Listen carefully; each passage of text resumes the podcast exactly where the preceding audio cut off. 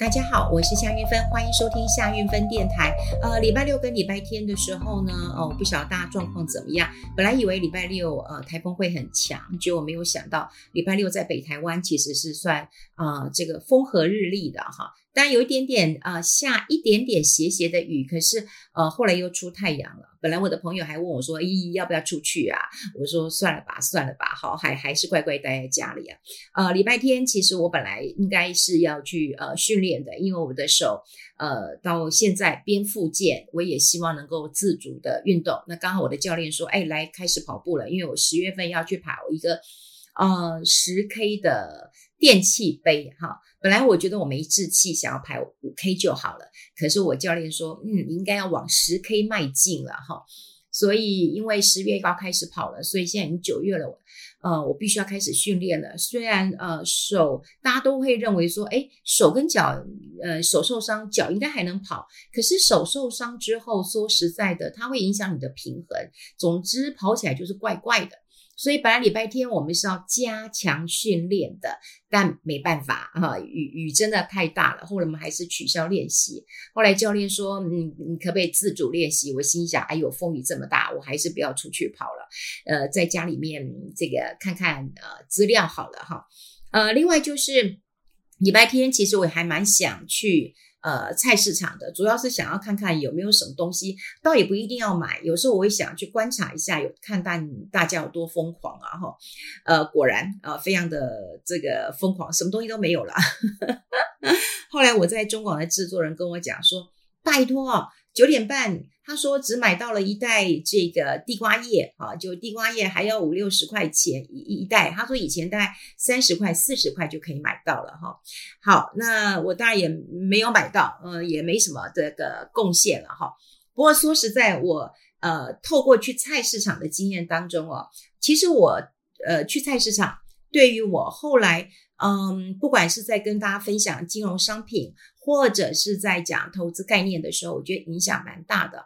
怎么说啊？我大概呃，我想很早，我大概差不多有呃，跟一个水果摊呢、我买了有呃，应该有一二十年了哈，这个这么久。可坦白讲，我一开始的时候我并不喜欢这个老板，因为有时候呢，他其实蛮酷的。那我就跟他讲说，老板，呃，这个以前我很喜欢买橘子，然后我就问他说，橘子甜不甜？他就说酸的，我就说，咦，好诶，哈，然后他就看我一眼，因为我喜欢吃酸橘子，但他也不会多跟我说什么。那呃，但它的品质其实我觉得还不错啊，也就是说也不是太贵，但品质真的很好。有一次我要跟他买香瓜，因为我很喜欢吃香瓜，哈，不是哈密瓜，是香瓜。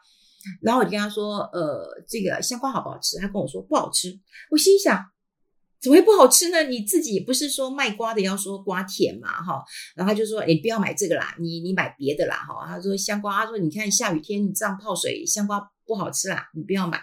那我就觉得好奇怪哦，我就觉得，哼，我以后再也不要给你买了，嗯、因为很想吃嘛。然后你又叫我不要买，那我又不想买别的。有时候女人就是这样哈，那就不想跟他买。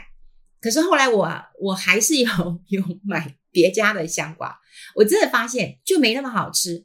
于是我又悟到一个点，也就是说，这个老板其实是很诚实的，他是很老实的。我非常非常喜欢呃诚实的人，诚实的人会对自己好，对他的客户呃，对他的家人朋友，其实都是一贯的态度。所以我们必须要去了解啊、他的个性，好，他是一个怎么样呃的一个人。所以呃碰到一个。老实的，也许说话不是那么好听，但是你后来，我后来成为他的这个老主顾了啊，每次都跟他说我要买这个，我要买那个啊。那当然，嗯，这么多年了，偶尔笑一笑，但他平常也是不大笑的。好，我今天要跟大家讲的是，我在呃中广有做一个节目，谈到的是分红保单。那有我的朋友在做这个呃保险，他就跟我说：“韵芬，你这样讲分红保单。”他说：“还好我们公司没有在卖。”他说：“那如果有卖分红保单，不恨死你了。”我说：“哈，你为什么会解读恨死我了？”我说：“我通常在做呃这个节目的时候，呃，不管什么保险啦、股票啦、基金啊、外汇、房地产，我都希望大家先了解，了解完这个商品之后，你再去做投资嘛，哈，那当然好坏我都会跟大家讲，适合的一个呃群呃族群，我也会呃跟大家分析嘛，哈，那呃听起来好像他认为我说，诶，我是不是对于分红保单呃其实是很有意见的哈？那我想其实嗯蛮有时间的，我今天也在我自己的节目当中也跟大家分享一下，因为说实在的，我觉得呃现在哈的确有一股风潮啊，就是大家。准备要开始卖分红保单了，而且这个风潮一点燃之后呢，你很罕见的看到金管会超前部署了。好，金管会保险局就开始先讲啊，说，哎，这个分红保单，这个能够分红的一个情况，不保证分红都要讲清楚的。我很少看到，呃，主管机关会呃超前部署，然后会这么的呃这个。呃，先提醒大家，好、哦，就是分红保单会碰到哪些问题的。以前都是哦，卖卖卖，业者卖卖卖，卖到最后，然后出了问题之后呢，诶，金管会就开始出手。这一次是还没有等到金管会出手啊啊，还没有等到这业者狂卖，金管会就出手了。这是一个很奇怪一件事情。好，那我要先讲啊，就是说，如果在市场比较久，一定都知道啊，这个是呃，以前就卖过分红保单了。那分红保单呢？其实，在十三年前，其实卖得很好。它卖得有多好？大家都知道，以前在那个嗯电视台东森购物台还可以卖保险的。我那时候就有看过，好，就是呃很多人就是在呃这个购物台在买保险。当时卖得很很夯的就是分红保单，好，分红保单。那那时候为什么会记得？因为他们有邀请我去嘛，当来宾嘛，哈，虽然给我的钱。还不错，但我没有去，好，我没有去。主要的原因是因为他，呃，想购物台嘛，他会用，呃，购物台当然它的优势，他的客户呃群很多嘛，那是不是可以用电视呃购物的方式让大家呃知道，嗯、呃，这什么叫分红保单？不过因为他们呃讲话的方式有一点点不是那么的完整啊、所以我当然也就没有去了哈。我们先讲，就是当年很热。很热，十三年很热啊，那怎么很热的商品为什么又不卖了？然后示威了，示威之后现在又卷土重来，那这是一个什么样的呃原因啊？哈，好，之前卖的抢抢棍，好，我们先不讲他用什么样的呃这个呃话术，或者是呃让这个消费者很买单，因为你光听分红保单两个字，你就觉得很爽嘛，分红诶好，分红给你嘛，哈。那国内在十几年前真的有很多人在卖分红保单，但现在大概只剩下一家，就是保诚人寿，好，他是在卖呃这个分红保单。然后富邦他也宣布要加入这个呃战局了，哈。那当然那时候富邦这个新闻出来的时候，呃有讲，就是富邦金控的总经理啊韩魏廷，他在法说会的时候他有讲。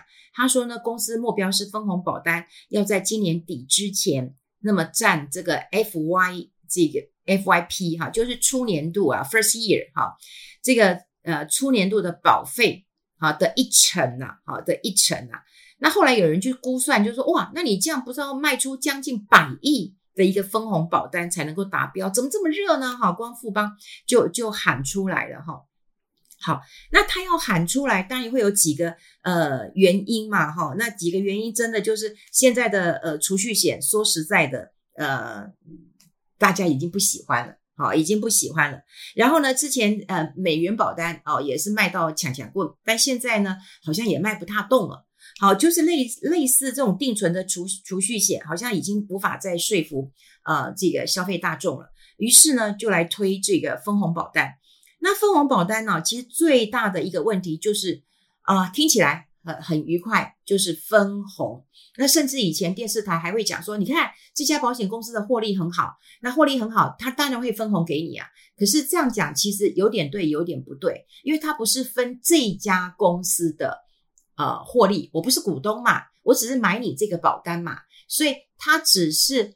我买了一个分红保单，它有部分的钱会委由保险公司拿去投资，投资之后，它有部分的一个呃这个呃报酬率会回馈给你。好，我这样讲，你有没有发现有几个点？有一些是呃你很能你很难去知道保险公司操盘的能力如何，对不对？第二个，你能不能知道保险公司它呃这个操盘之后，它要分多少的利润给你好？当然你会有，我们待会会讲会有高分红、中分红、低分红。但说实在的，你会看财报吗？它可以让你看财报吗？你有这么的清楚透明吗？好，这待会我们都来讨论。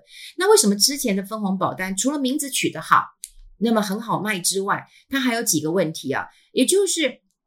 在这个两千年之后，大家最要命的，好就是 .com 的泡沫化，好打抗泡沫化了，然后美国又九幺幺的恐怖攻击了，好，所以那时候的一个利率大家都知道，一直降，一直降，一直降，好，那时候呃六趴一直降，一直降，降到一趴左右。那你看，那你说美国降，台湾也跟着降，好，那降下来之后，问题来了，之前台湾已经卖了很多的分红保单了，结果这些。分红保单要分红的时候，哇，丑媳妇真的是要见公婆了，根本配不出来。然后呢，就引引发了很多的纠纷。所以在二零零四年的时候呢，国内有强制型的一个分红保单就停售了，好，停售了。然后呢，你看利息又慢慢的往上升，可到最后零八年的时候，大家记得，你看又金融海啸，然后呢又开始美国就开始又降息，降息又快降到零了。好，那你看这样的一个情况之下，保险公司每天都在处理客诉，也就是说，你答应要分红给我，你就你也没有分红，然后可是保险公司就要解释说，你看现在利率降的这么快，而且也不是我们能够控制的，那你像我们现在根本分不出红来，可是名字不是分红吗？那为什么会分不出红来呢？就是因为我们一般人只看商品的时候，就是望文生义，对哦，投资型呃这个保单，哇，又投资又保险，哇，太赞了。对不对？然后分红保单要又买个保单又分红给你，不是太赞了吗？大家都不愿意去搞清楚他分红保单怎么分，怎么分，好，怎么分？好，那当然他会讲一些好的给你。如果你你真的诶，因为分红保单有大部分都是寿险，也就是你绝对我不要不要讲我，不要讲你，讲我好了。我死了，我一定可以拿到钱。好，寿险嘛，一定可以拿到钱的。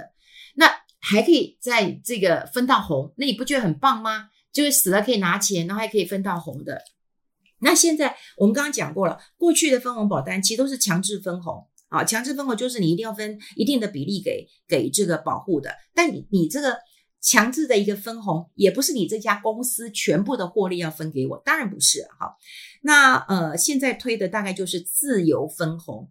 好，那自由分红就是说你要可以拿出可分配盈余的七成，哎，可分配盈余的七成。好，那分红保单大部分会分低分红、中分红跟高分红，那你就看你投资报酬率的高跟低嘛。那一般如果你看到 DM 的话，大概用中分红来做一个这个呃计算，好，来做一个计算。好，那好，那这样就觉得好，那分红哪里有什么问题呢？金管会就赶快讲话了。金管会就赶快说：“哎，你要买分红保单，金管会替你写好新闻稿，告诉你有几个问题。第一个问题是什么？分红保单没有一定保证分红。好，因为你我看保单的条文，好，不管你看到它的宣传单或者是条款，都有载明那个不保证分红。好，因为我们刚刚讲过了嘛，你分红保单的红利是来自于保险公司，我去投资嘛。”那你要知道我的我的投资对不对？赚不赚呢？好，我的投资绩效到底好不好呢？好，那我这个如果好，那当然可以分红了。不好的时候，哎，我我我当然就没办法分红嘛，这是很现实，不保证分红。第二个，我你以为说我立刻买了分红保单，我第二年就分红了吗？有有这么好的事情吗？那当然不是啊，哈！如果你去看，像我有看到很多张的分红保单，你大概要等到六七八年、九年之后，你才会开始分红。所以你不要以为说你今天买了保单，你隔年或第一年，好就可以分红了，哈。那另外就是也有人讲，就是说分红保单，那你就要讲啊，那分红保单我到底要这个中分红四趴好，还是这个呃三点五趴好？你听起来中分红都是中分红啊，一个是四趴，好，一个是三点五趴，那前者不就赢了吗？四趴赢啊，赢三点五趴，好，可是你要知道，要每一个保单它承诺给保护的大概是多少？有人要七成，有人八成，好，那你呃金管会的这个这个案例呢，它是说好 A、B 两张分红保单，一个是中分红，都是中分红，一个四趴，一个三点五趴，但另外就是呃一张它的那个四趴的，它承诺分给你是七成，那另外呢这个三点五趴的，它承诺分红是八点五趴，八乘五，好，所以你这样看一看的话，那你这样这个四趴的四七二十八。所以你的保护分红是不是二点八趴？那你另外一个是三点五趴的，你觉得它比较少，但是它可以给客户的是有八成五，那这样看起来乘起来就二点九七五趴。诶，一个是二点八，一个二二点九七五，诶，那是不是你感觉上说，诶，那个分红只有那个三点五趴的比较弱的啊，应该比较差？没有，好，没有，还有哦，就是。呃，这是今晚会的一个这个呃新闻稿嘛，哈。那另外就是啊，你要记得分红保单，我记得当然各家不一样啊，哈。因为有时候你现在叫我去看那种很细的数字，但大家一定要脑袋清楚哈。就是有一些这个呃保单呢，你买下去的时候，你麻烦你要看一下解约金，好，也就是你万一不得已解约的时候，你大概可以拿多少钱。那分红保单呢，其实哈，它跟那个一般寿险一样。你如果中间解约的话，我跟你讲，你你可能本金都拿不回来，好，可能本金都都拿不回来。那当然要分红的保单会不会比较贵一点？好，各位想，好，这个各位想，好像这个呃，一般好，也有人举一个例子啦，好，有个人举例子啊，也就是说，如果你是四十岁的男生，好，然后你买一个保额两百五十万的，你有一些身故理赔啊，有一些祝寿金啊，六年期的一个终身险，你一年要缴二十六万。可是，如果好，你你买这个分红保单，好，你在第八年开始有机会可以拿到九十万的呃长青红利，但年缴保费是五十万，也就是你要拿回来可以嘛？那你的保费就要高哦。你你一样的四十岁，一样的条件，一个保费二十六万，一个五十万，好，你就会知道保费的结构是不一样的。好，那另外啊，一定要记得一件事情啊，就是说你买。保单呢、你不要管分红跟不分红，因为分红的刚刚讲过就会比较贵一点，好吗？那你觉得我可以嘛？我可以忍得比较久，可以，你有钱你都可以去买哈，千万不要误解我说，哎，玉芬姐说，哎，没这个不能买，没有，只是我怕很多人的误导。那就像我那个卖卖水果的老板一样，如果说，哎，他骗我说，哎，这个好吃好吃，你买你买买了一堆，我觉得不好吃，我就觉得这老板骗我。可是你想想看，如果老板没有骗我。你看，我跟他买了十几二十年嘞，对，我就是他的一个客户，不管他那个脸多臭，对，我还是他的客户。所以我们在买保险的时候，我一直讲哦，嗯，对啊，因为很多人就想说啊，你怎么可以讲保险？拜托，我是有考取执证照的人啊。我当年帮呃这个嗯阿利安斯安联呃人寿代言的时候。呃，他他们是德国公司，非常的严谨啊，叫我一定要去考上两张证照。呃，他叫我去考一个人身寿险啊，寿险其实是好考的，另外考投资型保单那个很不好考。那后来我还自己加码一张呃外币保单啊，所以我考了三张的一个呃执照了哈。那我觉得保险最重要的一件事情，就是真的你要确定一下我自己的保障做好没有。好，我保障做好了，我的医疗、我的意外我都做好了，那我就来想，诶，我是为了什么考量？我是要为退休金吗？我是为什么样的一个考量？我要传承我的财富吗？好，不一样，好，这个是不一样的。那最重要的是不要听到分红，好，你听到分红就觉得很开心了，你赶快去买。你看那个保单哦，你真的知道你要你要放很久，而且我跟你讲，它有一个重点。它在于不保证获利，好，不保证获利，那个字都小小的，所以如果你看到哦分红保单，然后你又没有看到小字，然后再透过业务人跟你讲说，哎，你看，呃，A 加 B、C 加 D，哦，你看你这样子，你就在第十年可以拿 A 加 B 加 D，啊，这样可以拿多少钱？你看你这样谈一谈之后，你就会觉得哇，原来我可以拿这么多钱。可是你有没有想过你要付出的一个成本？好，还有你可不可以忍这么久，哦，才能够拿到钱？这个很重要。总之啊。嗯，当然了，主管机关管的管的严，然后呢，大家就会去绕路啊。比方说，你看之前台湾就是这样一窝蜂，真的就是一窝蜂，呃，任何都一样，呃，金融商品都一样。你看保险也是这样子，哦，现在又开始玩投资型保单，然后你看共共同基金，好，呃，共同基金我觉得它它还是算主动型，那也就算了，被动型的 ETF 全部都是高股息的。然后高股息之外呢，啊，同中求异，再再再加一点点不一样，再怎么样怎么样，就也是搞得人仰马翻的，投资人选选择难度很高，我都会觉得说，嗯，很多投信公司或者是，啊，应该就是好好的养大一档 ETF 啊，或者是说保险公司应该好好的教育啊，投资人不是保护哈、就教育一下保护，就是说你你要先做一个全生命或者是全。呃，人生的一个规划，而不是说你今天有什么商品，你就赶快去卖，你赶快去卖，然后你得到什么样的奖金？我觉得应该要成为一个很好的顾问，陪伴一生的顾问。保单是慢慢买起来的，不是说你现在哦，我赶快卖一个保单，然后我可以去巴黎玩，我可以去那样玩，这就是我我我所反对的。那当然，消费者，呃，如果你不怕，就是如消费者，如果你怕被人家牵着鼻子走，那拜托。好，你自己要多懂一点。好，今天就是嗯，在台风天，那么比较有空跟大家再来聊一聊这个投资，呃，聊一聊这个分红保单，希望对大家是有点帮助的。啊，看商品在热卖的时候，还是要了解一下本质了。好，我们下次再见喽，拜拜。